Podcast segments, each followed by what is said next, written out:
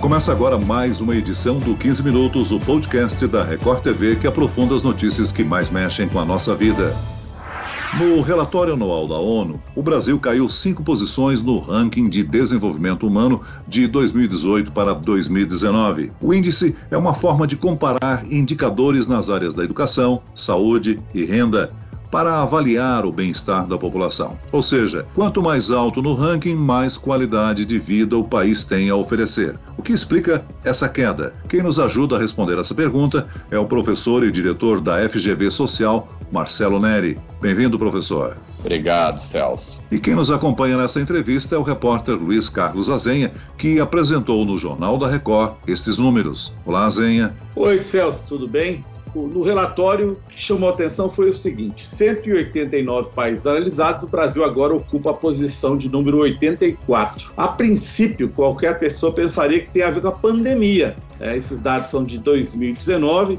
Quais foram os fatores né, que direcionaram essa queda. Professor, como é que se mede, em primeiro lugar, o IDH de um país? Em primeiro lugar, você reúne esses três elementos que o Celso se referiu, é, expectativa de vida, a aproximação de saúde, quanto mais a pessoa vive, melhor é a saúde dela, se espera, menos a quantidade de, de anos de vida. O segundo elemento é a renda, o PIB per capita ajustado em dólar, para você poder comparar entre países, que esse é o ponto forte é, do, do IDH, essa comparação global, em dólar ajustado por custo de vida. E o terceiro elemento se refere à escola, que são os anos de estudo que a população, vamos dizer, já adulta atingiu, e tem um outro componente que é os anos de estudo que você espera que a população que está em idade de estudo vá atingir. É uma média desses três grandes componentes e se põe numa escala de 0 a 1. Um.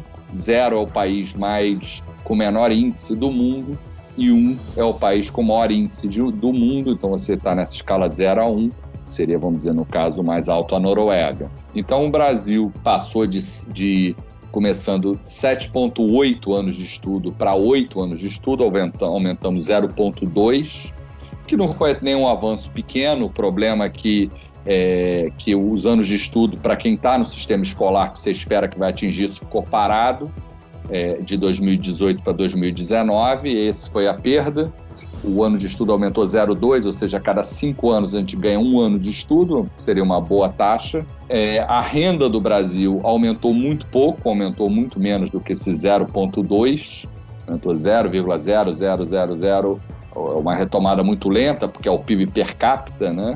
E o terceiro elemento foi a expectativa de vida, que aumentou 0,2 também. 0,2 a gente tem 75 anos de de vida, expectativa de vida no Brasil. Antes a gente aumentava cada três anos, um ano de expectativa de vida, agora está demorando cinco anos. Então o Brasil avançou, é, o, o, o, o, copo está enchendo, mas está meio vazio. Né? E outros países avançaram mais do que o Brasil. Então a gente perdeu essas cinco posições. O Brasil está logo atrás da, da, da Colômbia, é, bem atrás de Uruguai. A fotografia até é um pouco melhor do que a do ano passado, mas ele foi ultrapassado por esses países. Então, é, o copo está enchendo, mas enchendo muito vagarosamente. Bom, professor, os números são de 2019, quer dizer, a pandemia não teve participação. O senhor já explicou essa queda de cinco posições. Então, o Brasil avançou, mas não, mas foi ultrapassado por alguns países que avançaram mais pode dizer que está estagnado, um crescimento muito vagaroso? É sempre uma corrida, né? Acho que essa ideia da corrida dos indicadores é saudável, porque até certos momentos são momentos como agora na pandemia vai ser um momento difícil de você avançar, então quando você olha o ranking, você tira um pouco essa questão do contexto, né? Então, o, o, o fato do Brasil ter avançado é uma boa notícia, mas o fato de ter sido ultrapassado por outros países mostra que não é uma notícia suficientemente boa, que a gente tem que fazer melhor o nosso dever de casa de políticas de saúde, educação e a própria política econômica. Né? Transplantando isso para 2020, eu diria que nós vamos andar para trás, o que é muito grave em expectativa de vida, a estimativa é que você volte um ano, Quer dizer, como eu falei, a cada três anos a gente avançava um ano de expectativa de vida. Esse último ano demoraria cinco anos para ganhar um ano de expectativa de vida.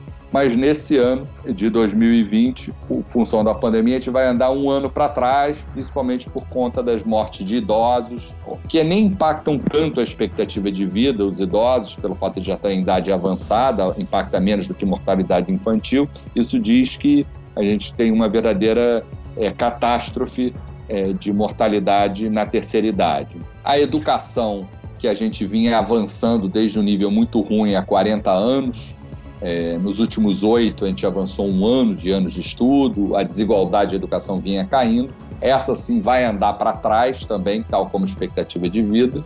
E a renda, embora a gente vai andar para trás na renda em 2020, talvez a gente ganhe posições relativas, é, o Brasil sempre teve na rabeira do ranking de PIB nos últimos anos, etc., crescendo menos do que outros países, enfrentamos uma grande recessão. Então, eu diria que 2020 vai ser um, um, um ano problemático para todo mundo, para o Brasil em particular, mas me preocupa mais 2021.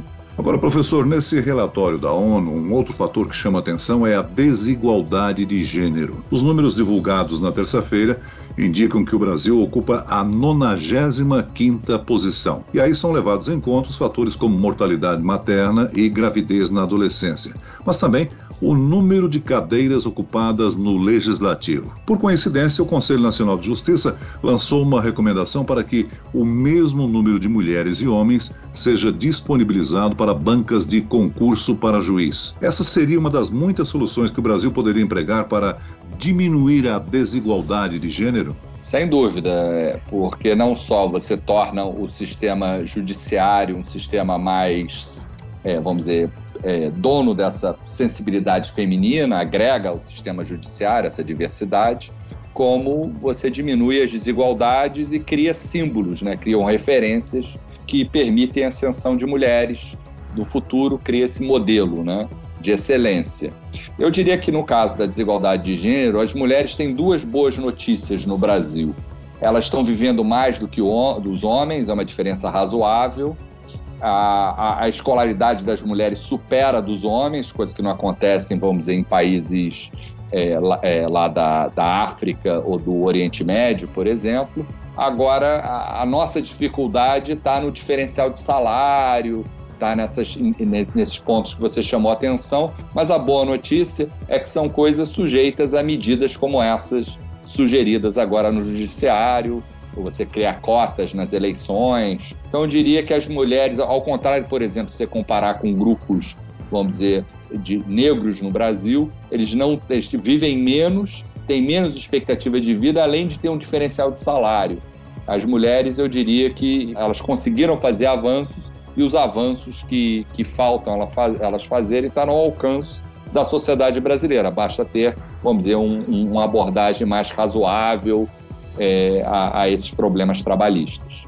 Professor, deixa eu colocar duas questões de uma vez. O senhor, na pergunta não nessa anterior, respondeu que a sua grande preocupação é 2021. Então eu perguntaria por quê. E também no relatório me chamou a atenção quando eles computam a desigualdade de renda do Brasil, que é uma das maiores em todo o mundo. Queria que o senhor tocasse nesses dois pontos, relembrando também a sua questão de 2021. Como eu falei, eu acho que 2020 o Brasil não vai avançar pouco, né? vai, vai retroceder menos do que outros países, por conta principalmente do auxílio emergencial.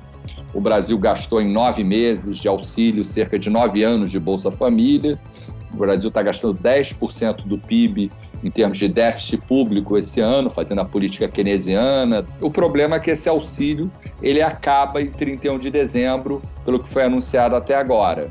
Então, é, existe um abismo em 31 de dezembro e, é, surpreendentemente, quer dizer, apesar de 2020 a gente vê um aumento muito grande da desigualdade no mercado de trabalho, redução de salários, perda de ocupação, etc. A renda do brasileiro, ela não foi só protegida, como ela foi aumentada. Cerca de 15 milhões de pessoas, pelas nossas estimativas, saíram da pobreza em 2020, muito por conta do auxílio emergencial e apesar da crise da pandemia, trabalhista, etc. Então, à medida que esse auxílio seja retirado, não só essas pessoas que saíram da pobreza vão voltar para a pobreza, como você vai ter aquelas outras pessoas que, que pioraram no mercado de trabalho e não são poucas. Então, 2021, sem auxílio e já com essa sequela da, da, da pandemia sobre escolaridade, sobre a expectativa de vida, sobre a saúde, é um ano que me preocupa mais. Eu acho que talvez a gente olhe para 2020, infelizmente, e, e fale até que não foi um ano tão ruim, é, apesar da pandemia. Obviamente, tudo depende se a gente vai conseguir, se vai ter a segunda onda, se a segunda onda de fato vai piorar. Eu tenho muito receio desse aspecto. E, e, e, do outro lado, se, como é que vai ser a vacina, como é que vai ser não só a adesão à vacina, mas a sua difusão, etc., na população. Então, eu diria que 2021 é um ano que assusta, principalmente pelas incertezas. Professor Marcelo Neri, nós somos elogiados por termos o SUS, principalmente agora na época da pandemia. Eu pergunto ao senhor, qual o peso do saneamento básico nesse índice? É absolutamente importante. Quer dizer, o Brasil tem o SUS, o que nos ajuda a defender da pandemia. Tinha um programa nacional de vacinação também exemplar, então isso é uma coisa que poucos países têm, é, é um ponto forte. Agora, o acesso a saneamento básico é um dos problemas mais sérios do Brasil, ele gera mortalidade infantil. É a verdadeira fotografia do século XIX em pleno século XXI. É, a, boa notícia é que houve agora a votação do marco de saneamento básico, já foi aprovado, etc. Talvez a gente comece, é, sendo um pouco positivo, né? Avançar nessa esfera. Professor, vamos falar um pouquinho dos países que estão no topo, né? Noruega, Irlanda, Suíça. O PNUD incluiu um novo índice, o índice de da pegada ambiental. Esse índice da pegada ambiental demonstrou que os países mais ricos são aqueles que mais destroem a natureza, destroem o meio ambiente, porque usam os recursos, enfim. O Brasil sobe nesse ranking do meio ambiente, os Estados Unidos despencam 45 posições, assim como a China, que despenca 16 posições. Então eu queria saber do senhor, primeiro, o que é que tem de exemplo na Noruega que a gente pode ficar de olho? Por um lado, e de outro, essa questão do, do PNUD ambiental. Até me lembrei que tem uma pergunta que você fez que eu não acabei não respondendo bem, vou juntar com essa, que é a questão da desigualdade. Né? Tem duas variantes do índice, que é o índice ajustado por desigualdade e esse novo índice lançado agora de ajustado por meio ambiente. A fotografia do, do, do IDH ajustado pelas desigualdades levando em conta que muitos têm pouca educação e poucos têm muita educação, por exemplo, e a mesma coisa com expectativa de vida, etc. O Brasil perde 21 posições no ranking, é uma fotografia muito ruim, que eu acho que nem piorou em 2019. Depois de cinco anos, a desigualdade parou de subir até cair um pouco. Mas, como eu disse, o problema é 2021. Agora, quando a gente olha para esse índice de desenvolvimento humano ajustado pela chamada pegada ambiental, o Brasil avança porque nós temos florestas. Então o Brasil aí ganha, acho que 20 posições. Sim. Então perde 21 no, no social, na desigualdade, e ganha 20 com o ambiental. Uhum. Só que é, vamos dizer, é uma fotografia isso. E é uma fotografia que não causa muita surpresa. Como você disse, o Brasil tem a floresta amazônica, tem o cerrado, etc. Agora, o problema é que a gente está numa trajetória que daqui a 10 anos, 15 anos, é, a gente vai perder boa parte dessa, ah, vamos dizer, vamos deixar verdadeiras pegadas de gigantes na nossa natureza. O IDH ajustado por educação não causa surpresa, o Brasil já era e continua sendo muito desigual eu diria que esse dado de pegada ambiental não causa surpresa. O Brasil é um país que tem uma matriz limpa, etc. Só que dentro do nosso potencial é, ambiental, ajudar no Acordo de Paris, etc., a nossa nota é, vamos dizer, é baixa nesse sentido. Professor, só para encerrar, os municípios com melhor IDH no país são São Caetano do Sul, Águas de São Pedro, os dois em São Paulo, e as duas melhores capitais são Florianópolis e Vitória. É isso mesmo? Exatamente. Até o PNUD lançou recentemente um novo Atlas com dados de 2017, usando uma série de dados, ainda não é o Atlas completo do desenvolvimento humano que vai ser lançado com, depois do, do censo demográfico, mas esses são os lugares eu chamo a atenção que são lugares até não só de alto desenvolvimento humano, são lugares que têm, não só oferecem vamos dizer, uma experiência é, econômica, de renda, educação, etc., mas também uma boa qualidade de vida acaba atraindo. Então, eu diria que é um ranking fantástico que permite a gente pensar global, olhando para o mundo todo. É muito interessante a gente olhar para o IDH local, como você acabou de citar. Muito bem, nós chegamos ao fim desta edição do 15 Minutos. Eu agradeço a participação do professor e diretor da FGV Social, Marcelo Neri. Obrigado, professor. Muito obrigado, Celso. Obrigado, Azenha. E agradeço a presença do repórter da Record TV, Luiz Carlos Azenha. Azenha. Obrigado, professor. Obrigado, Celso. Esse podcast contou com a produção de Homero Augusto e dos estagiários David Bezerra e Larissa Silva. Sonoplastia de Pedro Angeli. E eu, Celso Freitas, te aguardo no próximo episódio. Até amanhã.